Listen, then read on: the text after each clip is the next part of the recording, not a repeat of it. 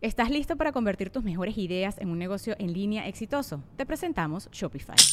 Tal vez no lo sabías, pero nuestro podcast More Than Mamis es un negocio y lo empezamos por supuesto para desahogarnos y hablar sobre la maternidad, no para convertirnos en expertas de ventas y del e-commerce. Así que sí, necesitábamos ayuda para vender nuestro merch y poner en marcha nuestra tienda. ¿Y cómo suena con Shopify? Llegó otra venta. Shopify es la plataforma de comercio que está revolucionando millones de negocios en todo el mundo. Ya seas un emprendedor desde tu casa o desde donde sea, Shopify es la única herramienta que necesitas para iniciar, administrar y hacer crecer tu negocio sin dificultades. Con Shopify puedo gestionar pedidos, envíos y pagos desde cualquier lugar, brindándote toda la información y estadísticas de tus ventas al detalle. Regístrate para un periodo de prueba con tan solo un dólar al mes en shopify.com barra sonoro, todo en minúsculas Ve a shopify.com barra sonoro para llevar tu negocio al siguiente nivel. Shopify.com barra sonoro. Welcome to the Listening Time Podcast. Hey, everybody, this is Connor, and you're listening to episode 85 of the Listening Time Podcast. I want to thank all of my members, super members, family members, and VIPs. Thank you all for supporting me and helping me do what I do. Uh, all of your support helps me continue uh, to be able to make this podcast and produce it every week for all of you. So, thank you for that. And if you're interested in getting more training, getting my specialized training, then please sign up for my membership and you'll get that. And in particular, if you become a listening time family member or a listening time VIP, you'll get two new advanced episodes every month. So if your goal is to become an advanced listener, then you'll definitely want to do that because you'll receive my advanced episodes where I speak at normal speed. And of course, I provide the transcript to help you understand. And if you want to ask me your questions regarding English or language learning, then become a listening time VIP and you'll be able to ask me questions every week and I'll answer your questions in a video Q&A session every week.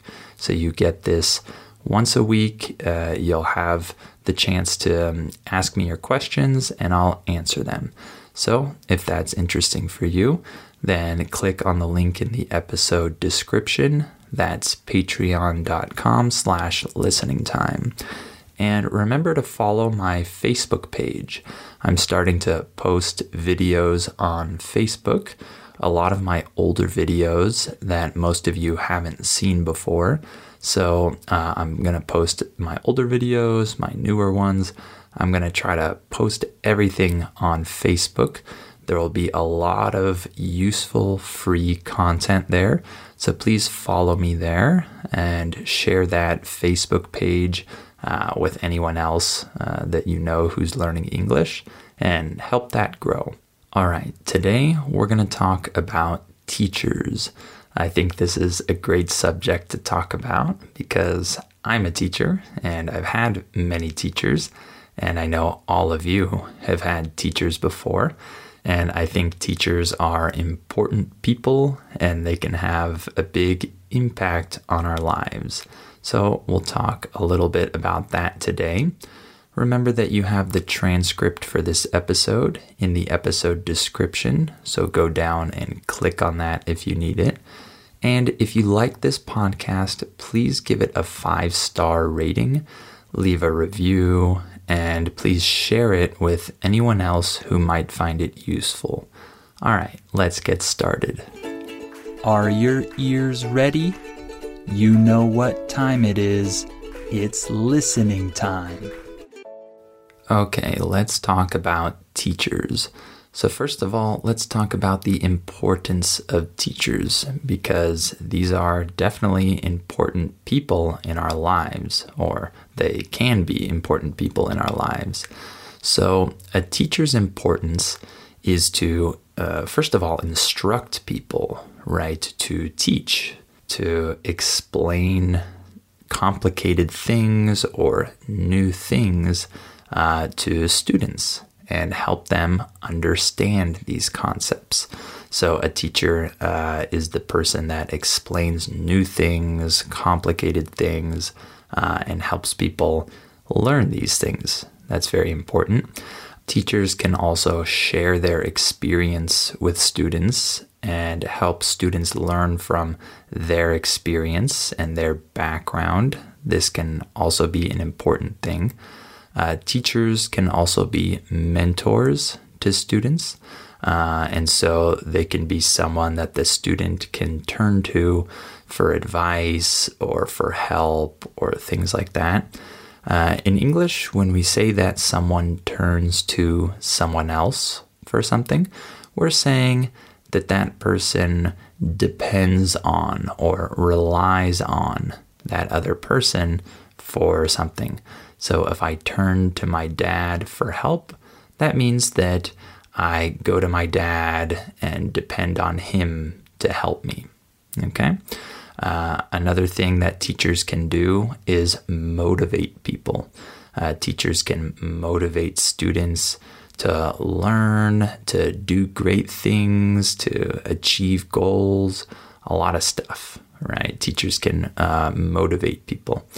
And teachers can also correct you, right? When you do things wrong, when you're not uh, doing something the way you should, or you're mistaken about something, a teacher is there to correct you and show you uh, that you're wrong and show you the right thing or the right way. So, these are some of the important things that teachers give us. So, let's talk about the qualities of a good teacher. Uh, of course, this is my opinion. You might have some other qualities that you would also mention, but these are the ones that I thought of. So I think one of the most important qualities of a good teacher is a desire to teach, right? This one seems pretty obvious, but there are many teachers that don't really have a big desire uh, to actually teach. And so if a teacher really wants to teach, they're probably gonna try to do that well and try to um, accomplish their goals as a teacher. So I think you can tell this when you watch how a teacher uh, conducts themselves, how they uh, teach people, how they run their class. You can tell whether or not they have a strong desire to teach. I think it's pretty obvious.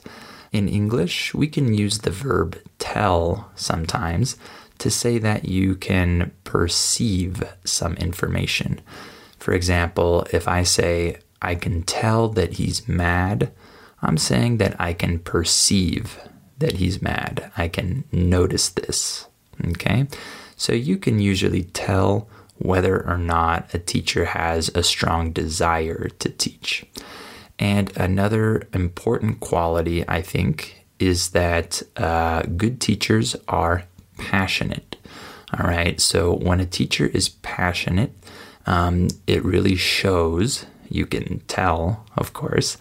And the teacher often passes this passion uh, to their students, and students can become more passionate about the subject, right? So I've had some teachers that were very passionate about the subject that they were teaching, and it got me excited about the subject. So I think that passion is contagious in a way. Uh, when the teacher has this, then the students can also feel this. However, if a teacher is not passionate, then it's kind of hard for the student to be passionate about that same subject. And another quality that I think is important is that good teachers should be patient. I think this one is very important, actually. Uh, if a teacher is patient, they'll be able to um, not get frustrated or not get uh, anxious when a student is taking a long time to understand something or the student is having trouble or something like that. Um, a good teacher will be able to wait be patient, explain things multiple times, and try to guide the student through their difficulties. I think that's very important. I'm sure some of you have seen this in certain teachers where maybe you're not very good at something that you're learning and you've had a teacher who was very patient and uh, didn't make you feel bad about not understanding things or taking a long time to get things. And uh, that teacher is patient with you and actually helps you uh, through the difficulty. I think that's a great quality. And another important quality is empathy. So I think good teachers can empathize with their students so they can put themselves in their students' shoes and see things from their students' perspective. In English, we have a phrase where we say, you put yourself in someone else's shoes. This means that you try to empathize with that person and imagine that you were in that scenario, you were in that situation, uh, the other person's situation, and you try to see things from that other person's perspective. In that case, we can say that you put yourself in another person's shoes. Okay? I think that good teachers have that quality. And one other important quality of a good teacher is that good teachers can find the importance in what they're teaching. Sometimes we can't really understand why we need to learn something. Things don't seem important or relevant or interesting. And I think a good teacher can take material that might otherwise seem boring and actually show students why it's important and actually get the students to be interested in that material. And I think that this doesn't only uh, apply to boring material. Even if uh, material is you know more interesting or something um, intriguing, the teacher can really emphasize uh, the important thing or the really cool thing about what they're teaching and get the students uh, hooked on whatever it is that they're teaching. Uh, in English, when we say that you get hooked on something, this means that you get very interested in something. We could even use it to say that you get addicted to something. Okay, so a good teacher can get students hooked on a subject because they can show the student how important it is or how interesting it is or how relevant it is or something like that. They can really highlight that and the student can uh, become more interested in it. So I think that those are the qualities of a good teacher. And of course, not every teacher has all of those qualities, but I think that uh, good teachers have some of those qualities and some other good qualities. And how about the qualities of a bad teacher? Because there are many bad teachers in the world. I've had many bad teachers. So I think one of the qualities is a bad teacher is not interested in their subject. So when you have a teacher that isn't really that interested in the subject that they're teaching, uh, they're just doing that job because they want to get paid and maybe have job security and things like that, then that teacher probably won't be able to get their students interested in the subject. So I've had teachers that taught subjects that they weren't actually that interested in. They just kind of wanted the job. They wanted uh, a very secure job. They weren't very passionate teachers and they just did the bare minimum uh, as a teacher. In English, when we say that you do the bare minimum, we're saying that you do uh, the the minimum amount that's required and nothing more.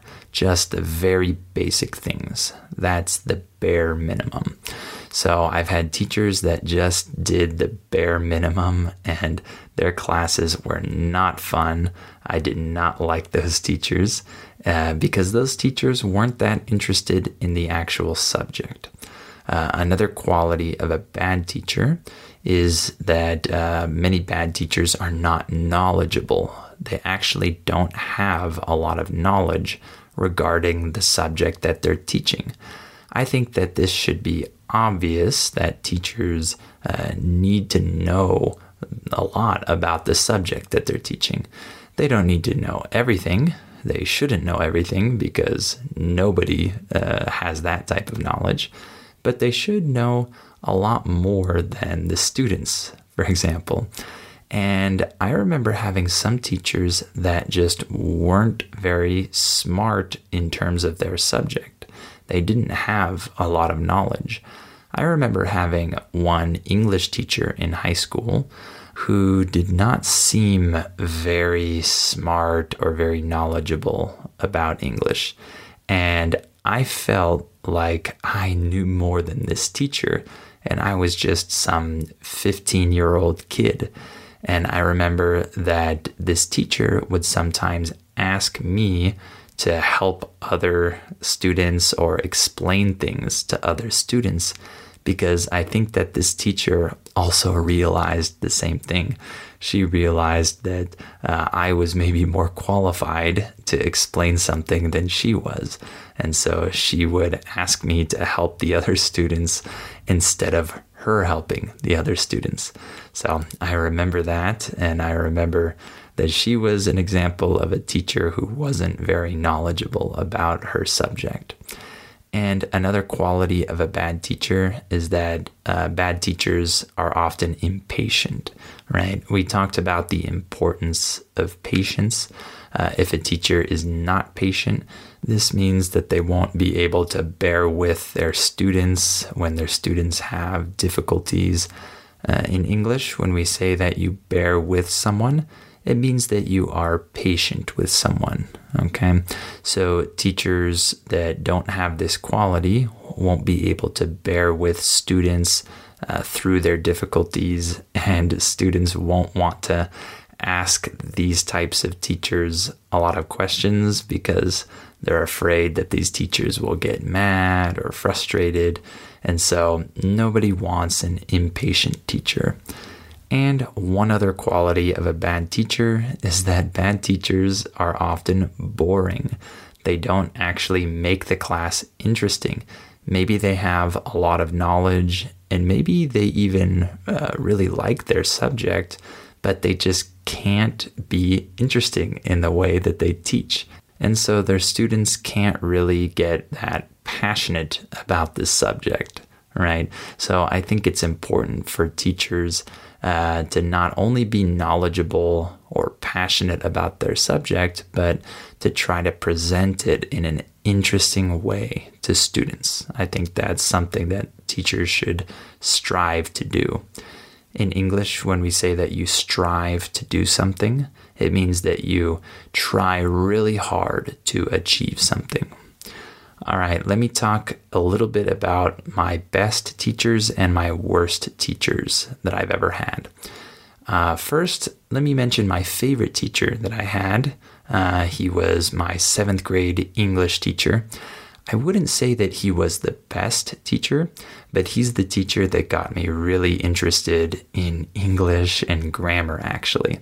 I was like the only kid in the class that was really interested in grammar at that time. And I thought the teacher did a great job of uh, getting me interested in that. But uh, the other kids didn't think the same, so they didn't share my opinion about him. And like I said, I don't think that he was the best teacher in the world, but I wanted to mention him because he was my favorite actually. Um, but let me talk about my 11th grade English teacher. He was one of my best teachers. I think uh, the reason is because we read a lot of books in high school in our English classes, and a lot of people didn't like this. a lot of people uh, were not interested in the books.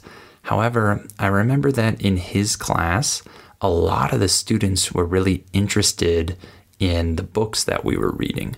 So, students that might otherwise feel bored in other English classes, they were more interested in his class because I think that he made the books interesting.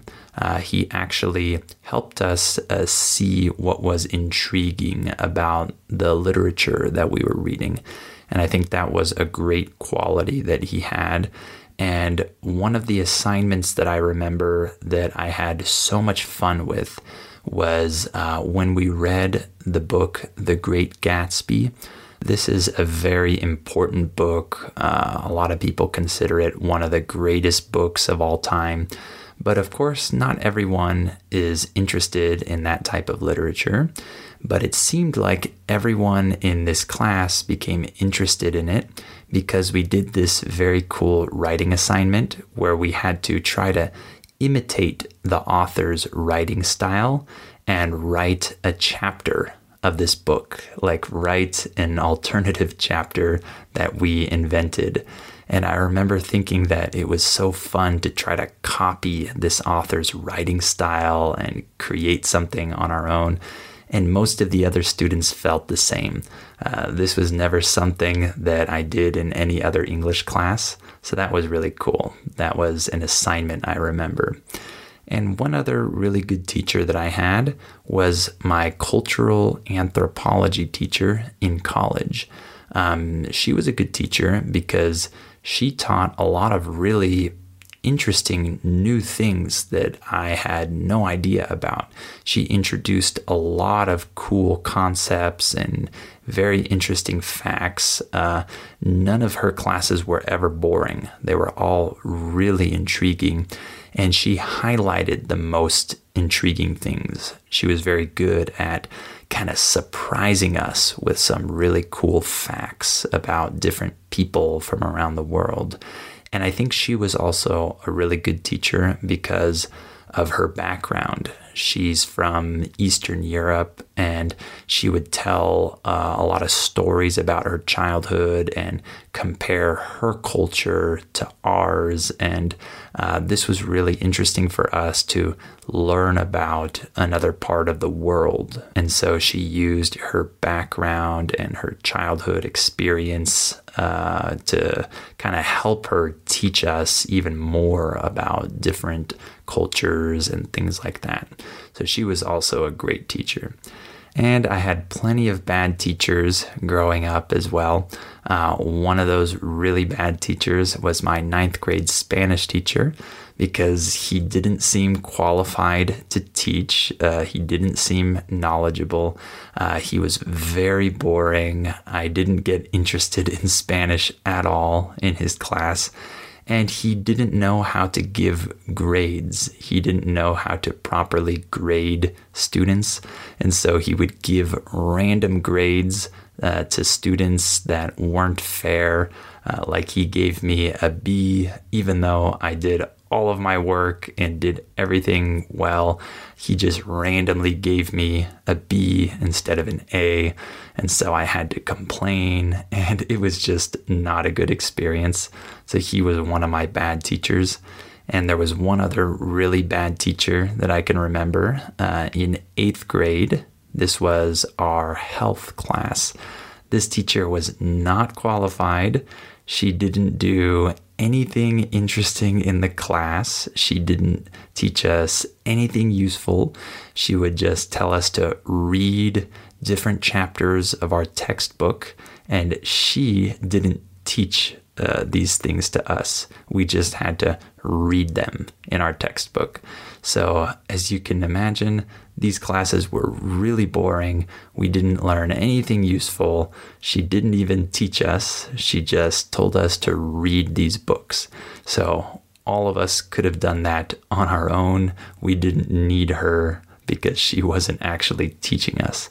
So, she was another example of a very bad teacher. All right, why don't we stop there for today?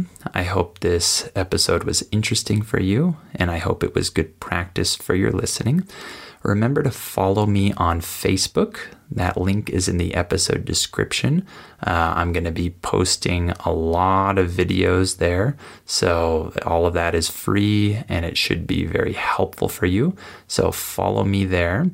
And of course, you can sign up to become a listening time family member or VIP if you want my advanced episodes. Uh, and if you want to ask me questions and have me answer them, then become a listening time VIP. So that's in the episode description as well. So click on the link there. And you have the transcript as well. You all know that by now. And if you like this podcast, please give it a five star rating and a review and share it with anyone else who might find it useful. All right, thank you for listening to this episode, and I'll talk to you on the next episode of Listening Time.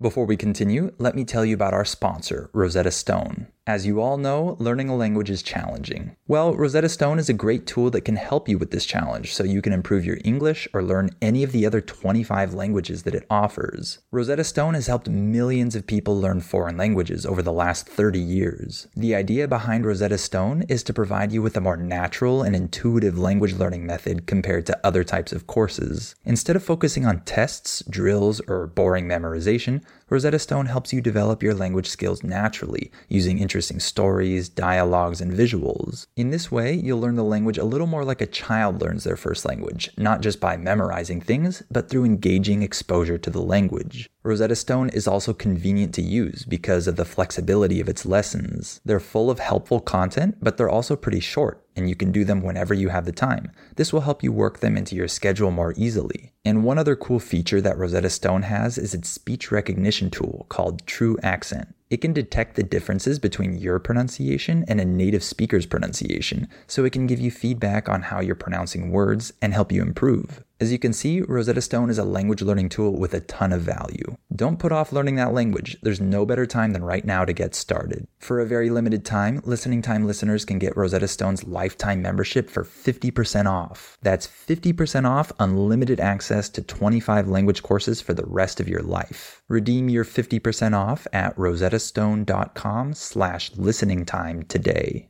¿Quieres regalar más que flores este Día de las Madres? The Home Depot te da una idea. Pasa más tiempo con mamá plantando flores coloridas, con macetas y tierra de primera calidad para realzar su jardín. Así sentirá que es su día todos los días. Llévate tierra para macetas Bigoro por solo $8.97 y crece plantas fuertes y saludables dentro y fuera de casa. Recoge en tienda y sigue cultivando más momentos con mamá en The Home Depot. Haces más, logras más. Más detalles en homedepot.com diagonal delivery.